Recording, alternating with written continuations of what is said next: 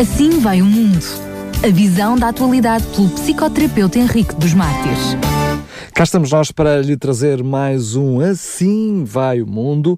Temos, como não podia deixar de ser, o Dr. Henrique dos Mártires connosco em linha para mais um programa Hora Viva. Muito boa tarde. Olá, boa tarde, Daniel Galay, boa tarde a toda a audiência da Rádio Clube de Sintra. Tínhamos uh, começado por falar no programa anterior, numa série de, de, vários programas, sobre a importância do outro. Falámos sobre os bisturis da alma e vimos precisamente como a nossa língua pode ser um desses bisturis. Uh, e hoje tem como uh, um, tu, um, título, mais uma vez, e como não podia deixar de ser, muito sugêneres, a verdade que é mentira, a angustiante angústia da mentira que é verdade. Doutor Henrique dos Martins, começo desde já para lhe pedir para tentar explicar este título. Mas afinal, isto é verdade ou é mentira? Pois é, é, é uma verdade que é mentira e também é uma mentira que acaba por ser a nossa verdade e não a verdade do outro. Por isso é que esta, esta redundância é propositada. Portanto, eh, o programa de hoje vai, vai ser dedicado a esta, esta noção do outro, não é? E há alguns modelos que se ajustam a, esta, a este conceito. Não são todos modelos, como é evidente, não podia esgotar os modelos que, que tratam deste assunto, mas uh, vamos falar num ou dois modelos. Começo por Emmanuel Levinas, que foi um filósofo francês nascido numa família judaica no início do século, 1906, na Lituânia, e ele afirma que a intencionalidade, portanto, aquilo que nós fazemos com consciência, com intenção, absorve o outro nele mesmo e faz com que a relação com este outro não determine só por si o eu mesmo, do outro, evidente. Portanto, a intencionalidade eh, na relação, quando falo de intencionalidade, estou a colocá-la numa, numa, numa perspectiva relacional, é um dos fenómenos da consequencialidade a qual pretende que todos os atos têm consequências morais. Portanto, esta consequencialidade é dividida em, do, em dois grandes subgrupos. O pragmatismo, por um lado, prevê que se o comportamento não trouxer nenhum problema de ordem moral, é socialmente aceitável. O segundo, o utilitarismo, pretende que o comportamento só é moralmente aceitável se for útil para um máximo possível de indivíduos. Podemos ler em Tiago 2.3, aliás já o fizemos num programa anterior, mas vou repetir porque é importante e sublinho essa importância. Uh, e diz o texto, porque o juiz será sem misericórdia sobre aquele que não fez misericórdia e a misericórdia triunfa do juízo.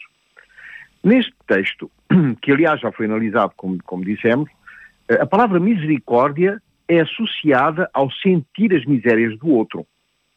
Na realidade, no pensamento hebraico, a palavra misericórdia vai além deste, desta, desta realidade e pretende que ser misericordioso é identificar-se com o outro em suas necessidades, em seus problemas, em seus gritos de socorro.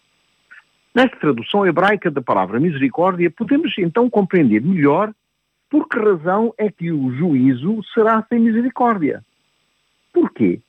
Porque, na realidade, aquele que não revela uma identificação profunda com o sofrimento do outro, mesmo sendo seu inimigo, está a transgredir um preceito. Um preceito jurídico, social, psicológico, que exige assistência a pessoas em perigo. Ora, ser humano é ser para o outro. Não há humanidade sem relação ética, sem escuta, sem abertura àquilo que o rosto do outro tem para me dizer e pedir.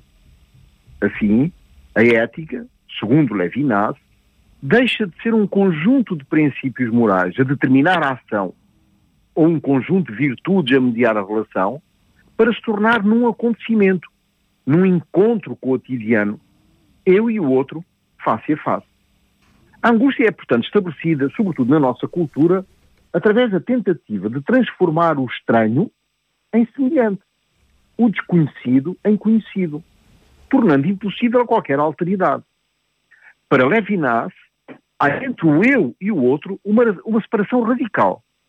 Uma exterioridade que se revela porque o outro, no âmbito da relação, é e será sempre um estranho, um desconhecido e, por esse facto, gerador de angústia.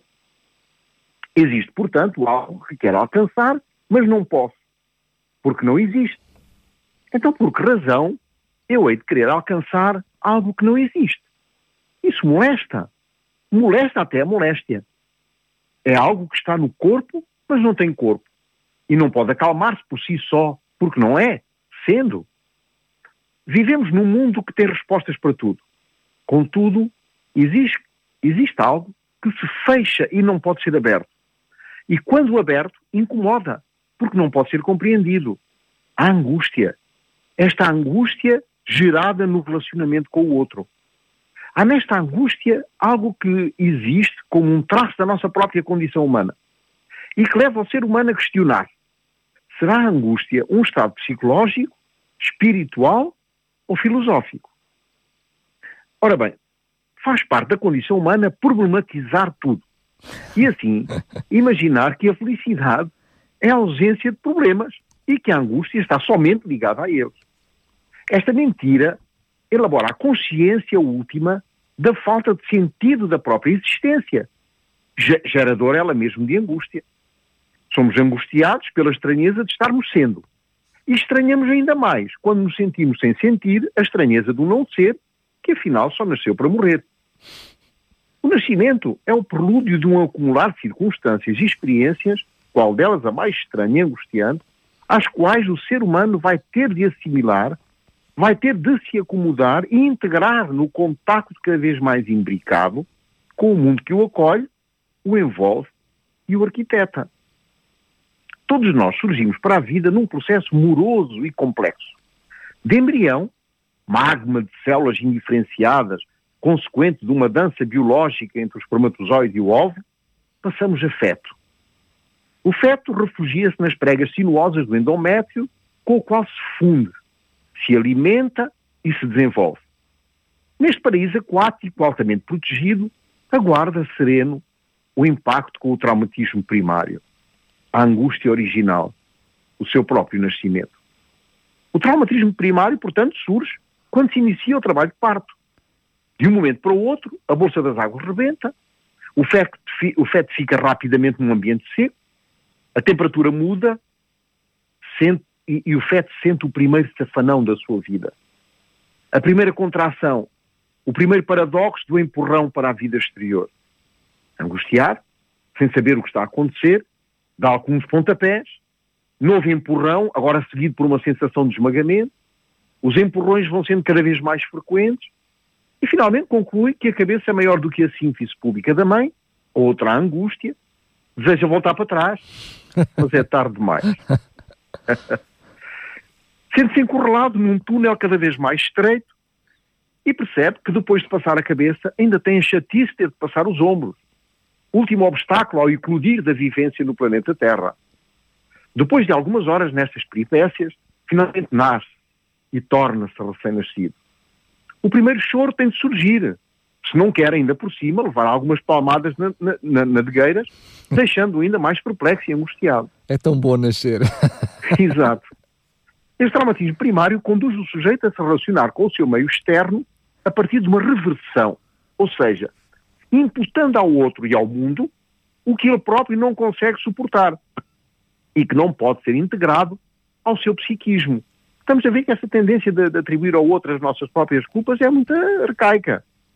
Essa é a razão pela qual, exato, essa é a razão pela qual o ser humano não tem nenhuma memória do seu terrível nascimento. Aliás, este traumatismo, ele evolui em três tempos. Primeiro tempo, o psiquismo incipiente do feto é atravessado por grande quantidade de excitação, que ele não consegue gerir com os poucos recursos mentais que possui nesse momento. Em segundo lugar, submergido por esta angústia e o desprazer do nascimento, vê-se na impossibilidade de metabolizar todos estes conteúdos. O sujeito espera ser acolhido, apaziguado pela pessoa significativa. Este esperar é um esperar instintivo, evidentemente. Normalmente, a pessoa significativa é a mãe. Mas quando as suas expectativas instintuais são frustradas, gera-se um sentimento estranho e ele mesmo gera dor de angústia, o ódio. Instala-se então um traumatismo que faz com que o sujeito se retire psiquicamente do acontecimento traumático, votando ao esquecimento. Através desta experiência de vida e da contaminação da cultura e da educação, o sujeito, agora criança, vai aprender a deixar de ser e começa a construir máscaras como um mecanismo de sedução para obter do seu entorno a gratificação do contacto, do cuidado, que com ele vai ter a pessoa que cuida dele, normalmente mãe. Ele vai aprender a hipocrisia. Não se diz isso. Não se bate no outro. Não se morde a mão da avó. Nunca soube porquê, mas bom. Não se diz que não se gosta de alguém. Não, não, não. E quando é assim, é por obrigação. Tens de, deves fazer, é obrigatório. Surgem então os dois grandes fatores equilibradores da ética e da moral. O não e, e o deves. Com um processo interno, para evitar as, as, os nãos desconfortantes e buscar os elementos que o gratificam, como por exemplo o sorriso da mãe ou um abraço do pai, a criança vai fingindo. Diz que sim, mas não faz. Fica com medo e esconde-se. Mente para evitar o desprazer da raiva dos pais. E a dado momento deixa de saber quem realmente é. E passa a viver no que não é. Passa a viver no parecer. Uma máscara, atrás de outra, vai se esquecendo de si. E deixa de existir. Porque o que vai construir é o outro. Este tão famigerado outro que vai sendo e constitui um outro fator de perturbação interna, o qual o leva a criar novas máscaras, cada vez mais sofisticadas, falsas, cada vez mais requintadas, no sentido de conquistar esse outro que tanto teme, mas com o qual é obrigado a viver. Essa é a razão pela qual existe uma mentira que consiste na inadequação entre o que se passa no interior de cada um de nós e o que se revela no exterior. Esta situação interpela a humanidade com a seguinte pergunta: O que vês quando te vês? A necessidade de se parecer com alguém que não se é organiza um disfarce que gera pouco a pouco uma angústia particular.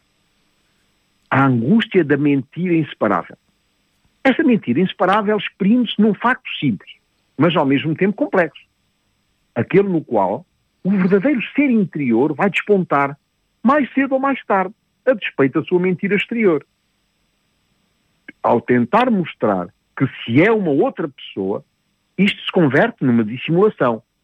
E não fazendo parte do cerne do sujeito, não pode funcionar com o seu corpo que fala por um lado e a sua pessoa que fala por outro.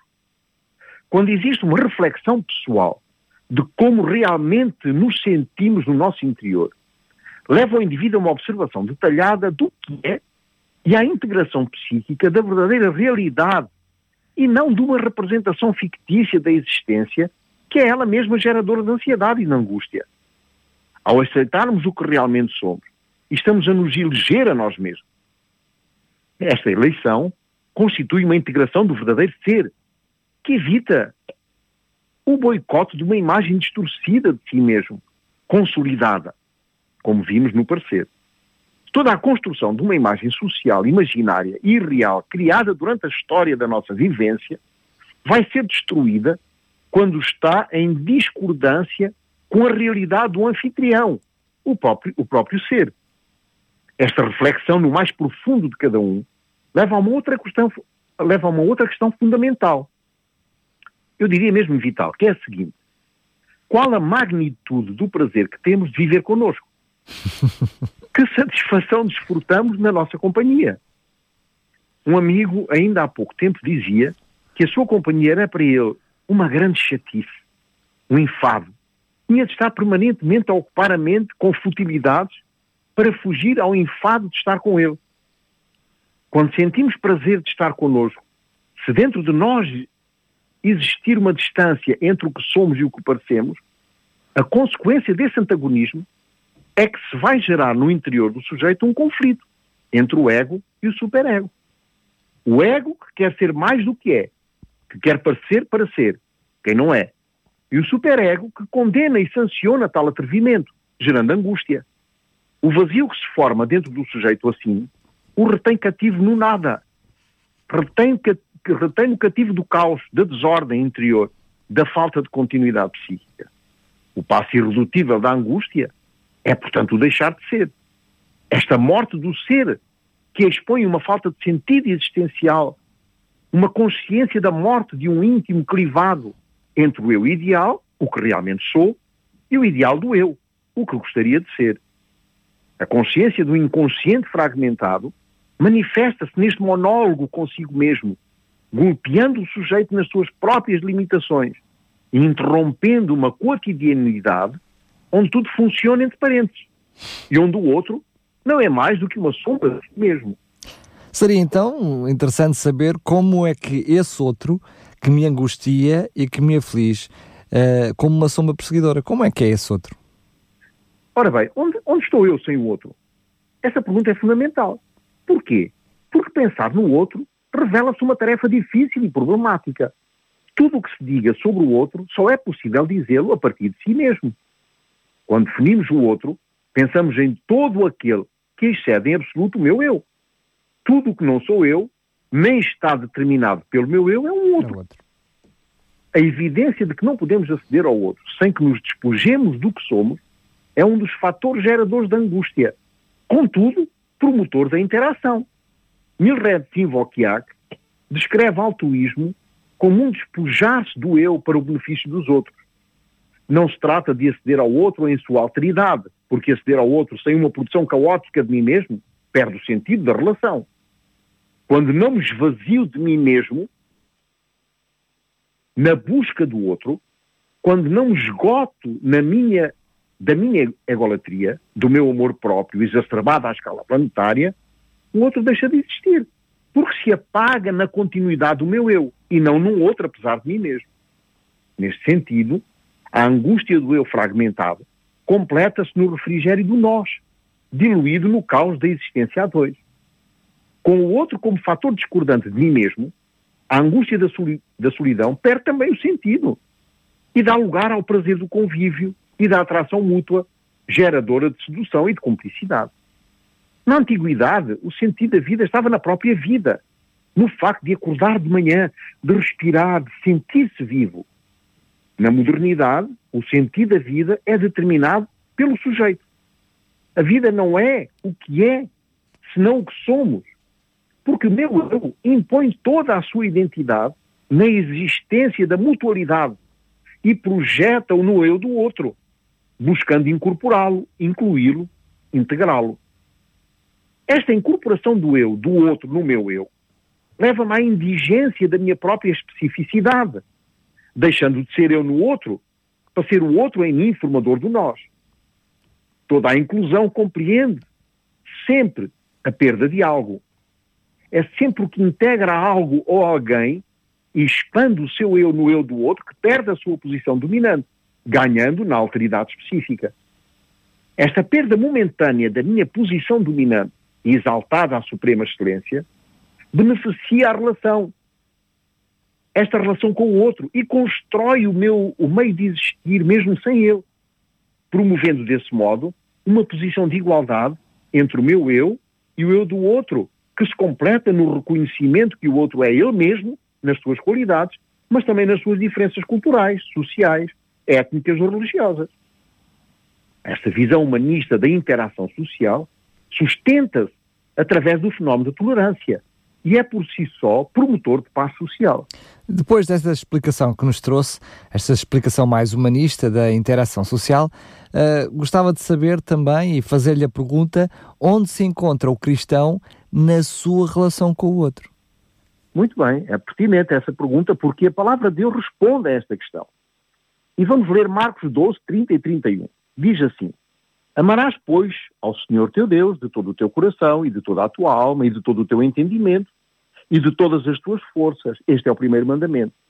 E o segundo, semelhante a este, é amarás o teu próximo, portanto o outro, como a ti mesmo.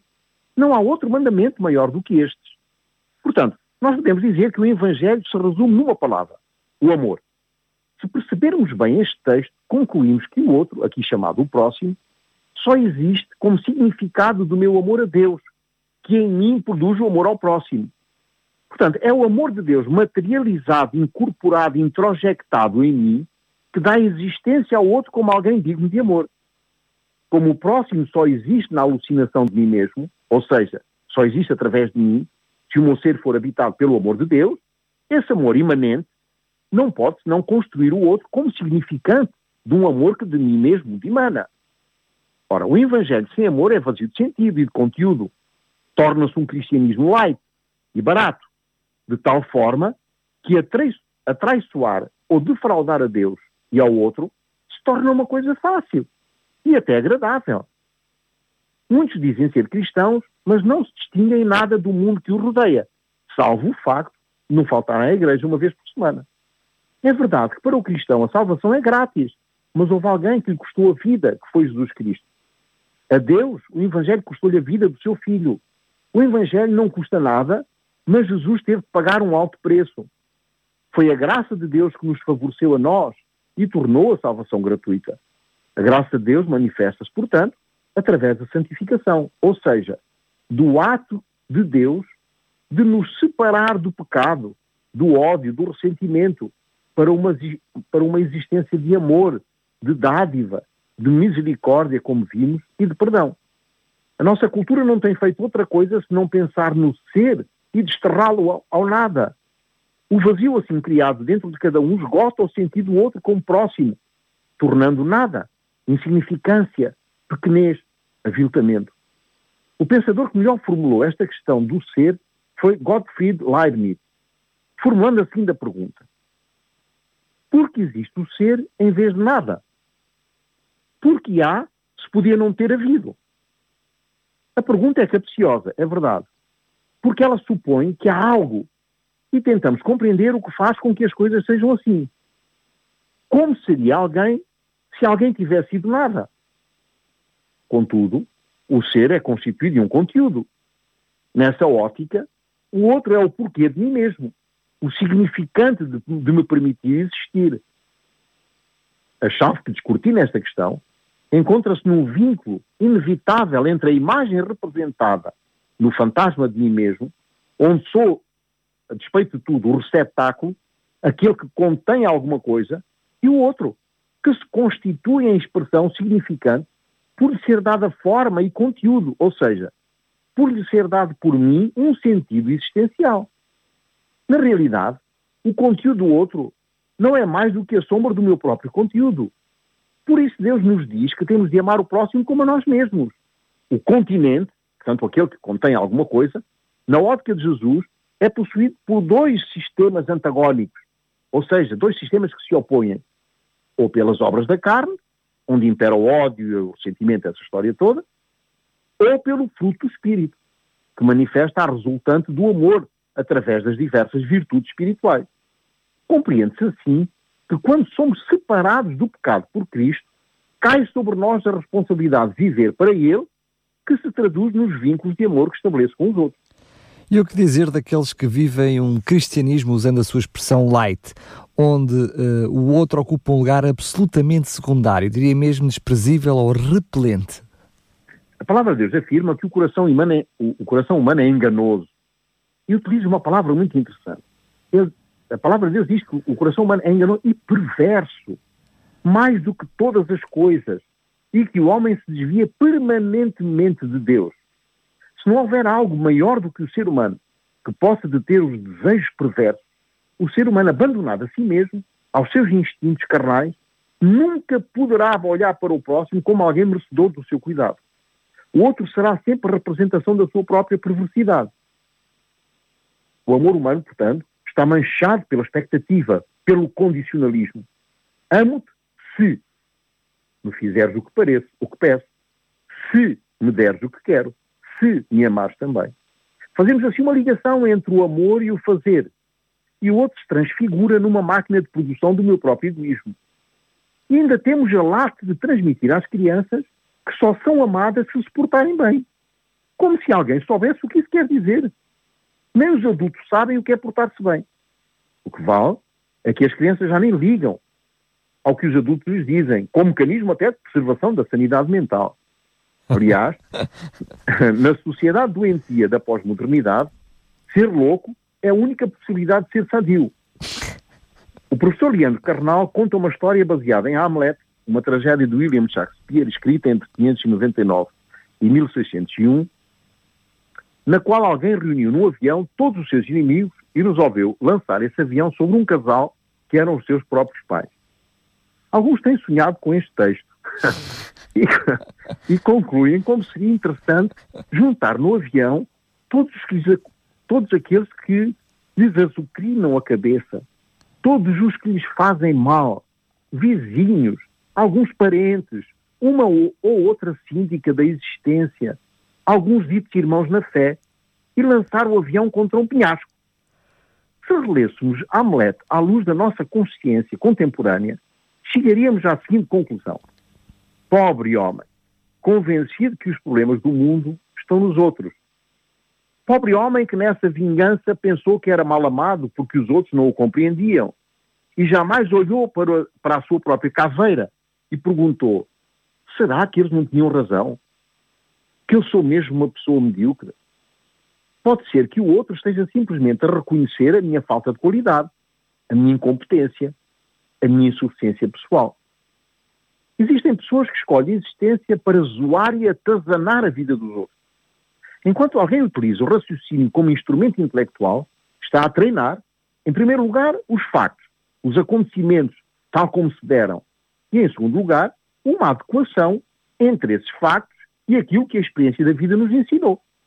Constitui uma ação preventiva das dificuldades relacionais e, ao mesmo tempo, revela também uma capacidade inteligente de apreciar o outro no seu justo valor e não como um inimigo permanentemente a abater. O consequencialismo moral, que é uma ética dos resultados, diz que não é necessário estar atento à regra, porque não existe uma regra prévia que resolva os problemas todos. Então, para nós bem avaliarmos os fatos, sem julgar os valores individuais, é imprescindível avaliar os resultados, as consequências das condutas. A ética de princípios, por outro lado, julga, julga pelo princípio em, nele mesmo, ignorando o resultado da aplicação deste princípio. É a regra pela regra. Pouco importam as consequências. No julgamento moral são irrelevantes as regras que eventualmente existam e possam orientar a avaliação do facto. No seu conjunto, cada um destes critérios de avaliação tenta dar resposta a um enorme problema da humanidade, a desconfiança que temos dos outros, baseados nos nossos próprios afetos e sentimentos. Quando sou confrontado com alguém que repete na sua conduta os meus próprios dramas pessoais, eu tendo a julgá-lo em função dos afetos que são vinculados a essa experiência traumática do meu passado. E projeto sobre ele as minhas próprias angústias vivenciais, em forma de crítica destrutiva, não propriamente para o demolir, mas ao demoli-lo, apaziguar a minha experiência caótica. Ora bem, terminamos assim o programa e eu vou concluir da seguinte forma. A ética de princípios, esta que nós acabamos de ver, tenta orientar a conduta humana na relação de uns para com os outros e tenta responder à seguinte pergunta: o que é correto fazer em relação ao outro a partir da ideia de que o ideal seria que cada um tenha, antes de agir, antes de conclamado a tomar uma postura em relação ao outro, um conjunto de princípios previamente deliberados que norteiam as atitudes, as palavras e as condutas. E pronto, no próximo programa nós vamos abordar o tema da crise. Vamos mudar um bocado de assunto eh, porque nós vivemos neste mundo, num mundo da ebulição, estabelece sentimentos permanentes eh, de que existe uma crise universal e que essa crise se faz sentir a todos os níveis, quer a nível económico, quer a nível político, quer a nível moral, psicológico, social, espiritual. Portanto, o tema tem como título Crise, Inimiga ou Momento Fecundo. Fantástico. Sendo que hoje em dia a evolução da palavra crise eh, já é para crises, não é? diferenciando o, naquilo que referiu político, moral e psicológico, social por aí fora, como crises diferenciadas em si mesmo. Bem, vamos então perceber no próximo programa se esta eh, realmente esta crise ela é inimiga ou é então um momento de oportunidade, um momento fecundo. Muito bem, doutor Henrique dos Mártires, mais uma vez e como sempre, eh, brilhantemente nos apresenta as suas temáticas. Agradeço mais uma vez este programa Fica a, a, então marcado um novo encontro para a um, próxima semana, agradecendo-lhe, lembrando aos nossos ouvintes que este programa, juntamente com os outros, estão disponíveis em radiorcs.pt no separador Programas. Doutor Henrique dos Martins, mais uma vez, muito obrigado e aquele abraço. Um abraço também, obrigado eu. Assim vai o mundo. A visão da atualidade pelo psicoterapeuta Henrique dos Mártires.